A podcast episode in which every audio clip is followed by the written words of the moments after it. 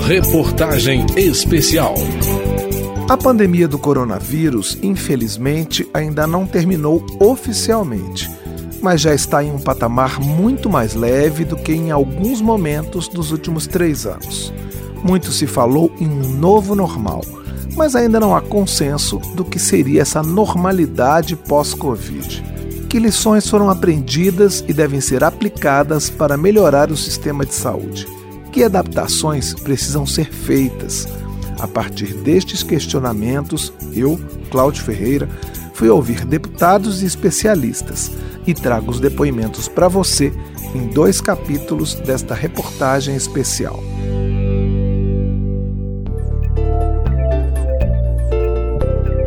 O deputado Dorinaldo Malafaia, do PDT do Amapá, foi secretário de Vigilância em Saúde do seu estado durante a pandemia viveu de perto as dificuldades para enfrentar o coronavírus, ainda mais em uma região que já tem muitas carências em termos de políticas públicas. Por isso, ele defende mudanças, principalmente no Sistema Único de Saúde, o SUS. O parlamentar argumenta, por exemplo, que os Estados Unidos, com toda a capacidade financeira, enfrentaram a pandemia de maneira muito trágica, com uma grande quantidade de mortos. Ele faz uma comparação. O sistema de resposta norte-americano às emergências de saúde não foi tão eficiente quanto o brasileiro, mas lá eles tinham recursos suficientes para injetar e acelerar, por exemplo, a contratação de pessoas. Aqui, ele aponta que o sistema público de saúde vem sofrendo sistematicamente um processo de desmonte. Dorinaldo Malafaia lamenta os episódios de confronto com a ciência durante a pandemia e defende uma saúde pública que independa da ideologia de cada governo que passar pelo comando do país. Uma das lições aprendidas na pandemia é ter sistemas de saúde de resposta à emergência que sejam sistemas de Estado, que tenham uma instância que não dependa dos governos de plantão, seja ele qual for. Ter uma instância realmente que proteja a população. Nós precisamos realmente constituir é, um dispositivo que proteja, que tenha a emergência em saúde pública como algo para além dos governos, que possa realmente ter comitê de saúde, comitê de científico, que conduza isso, sabe? Uma instância superior que tem a ver com segurança nacional, inclusive. O deputado do Amapá mostra que a emergência sanitária evidenciou mais uma vez a desigualdade de oferta de serviços nas diversas regiões do país.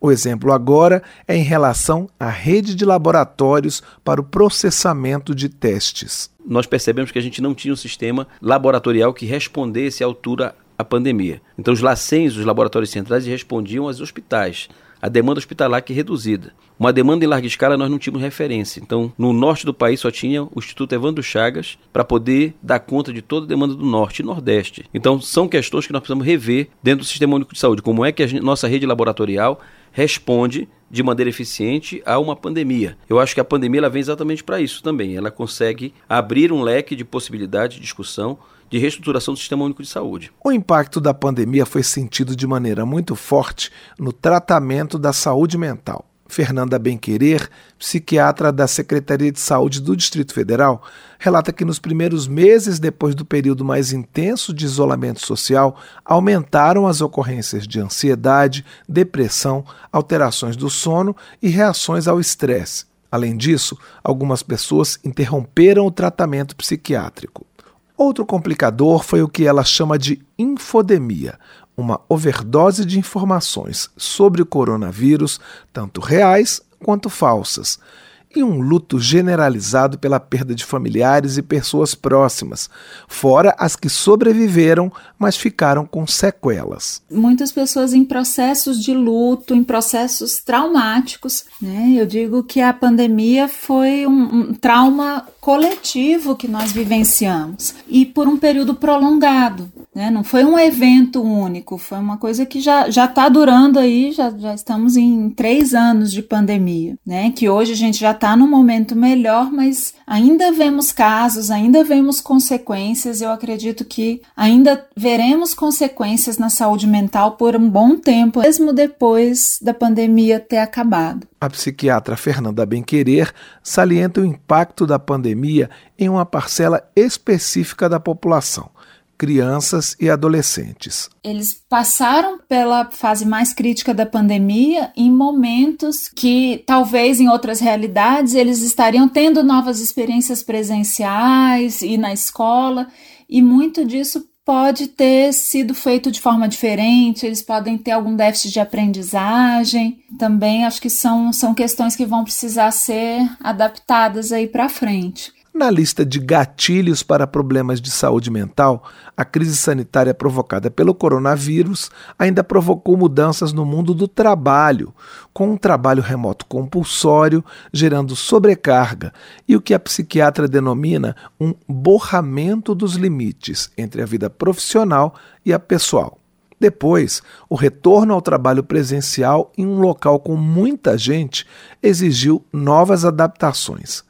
Fernanda Benquerer aponta que é preciso investir na formação de especialistas, pois há um déficit em todo o mundo de profissionais especializados em saúde mental. Essas demandas de transtornos mentais comuns, de reações ao estresse, de luto, elas vão aparecer em todos os serviços de saúde, na atenção primária, nas urgências e emergências, em outras especialidades médicas ou não médicas, né? A demanda de saúde mental, ela perpassa toda a saúde.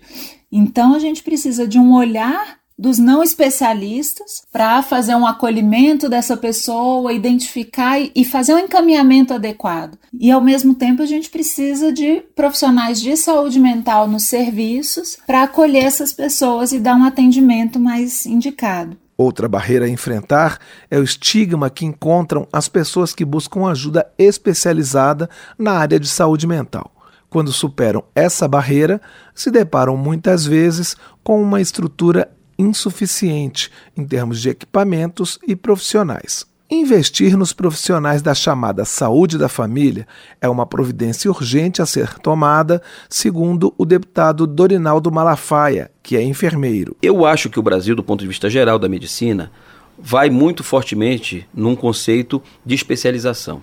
Se você pegar outros países, a Europa tem uma valorização muito grande do médico ou do enfermeiro que atua diretamente nas famílias. Isso isso é importante para a prevenção, para a gente poder realmente cuidar. Pediatras não estão com uma grande dificuldade, inclusive no país, de formação de pediatras. Uma das grandes lições é o quanto mais humanizada é a, a prática da enfermagem, a prática da medicina, é melhor para a população, é melhor para todos nós. Então, nós precisamos realmente avançar nisso. Mais uma área da saúde prejudicada pela pandemia foi o tratamento dos diversos tipos de câncer.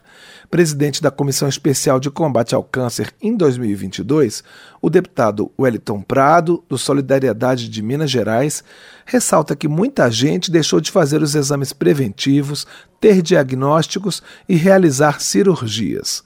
Como a média anual de novos casos, segundo ele, é de 704 mil notificações, nos próximos três anos, serão mais de 2 milhões de pessoas com diagnóstico de câncer. As pessoas estão mais preocupadas com a saúde e, lógico, procuram mais ter aí acesso né, aos diagnósticos. Infelizmente, a gente tem um contingente muito grande de pessoas que precisam de um tratamento adequado e, infelizmente, não consegue ter o acesso. Só para se ter ideia, por dia no Brasil morre em torno de 700 pessoas né, de câncer. Se fala muito pouco disso. As dificuldades incluem a marcação de consultas com especialistas e o acesso à quimioterapia e à radioterapia. O parlamentar lembra que a questão do tempo, quando se fala do tratamento do câncer, pode fazer a diferença entre o sucesso e o fracasso e cita grupos especialmente afetados, como de crianças e adolescentes, para os quais não há centros especializados a população masculina é outra preocupação dele. Fala muito do câncer de mama que mais mata as mulheres, fala muito pouco em relação à saúde do homem. O homem tem preconceito, cabeça dura, não faz exame, fuma mais, bebe mais, coloca mais em situação de risco, vive sete anos menos do que as mulheres. Quando chega no médico é porque não aguenta mais, não suporta mais sentir tanta dor, às vezes com câncer já em estado avançado e vem aí a falecer e falta acesso, falta centros especializados. Para o deputado Dorinaldo Malafaia, do PDT do Amapá, uma atenção especial nesse início de pós-pandemia precisa ser dada a uma parcela da população especialmente atingida pelo coronavírus, os idosos. Com o envelhecimento acelerado da população previsto para os próximos anos, as providências se tornam mais urgentes ainda. No segundo capítulo desta reportagem especial sobre o pós-pandemia, eu, Cláudio Ferreira, mostro como os governos locais estão lidando com as consequências da crise sanitária. Também existem iniciativas da sociedade civil para estimular que a população retome o mesmo nível de procura dos sistemas de saúde, para correr atrás do prejuízo tido com a pandemia no acompanhamento da própria saúde.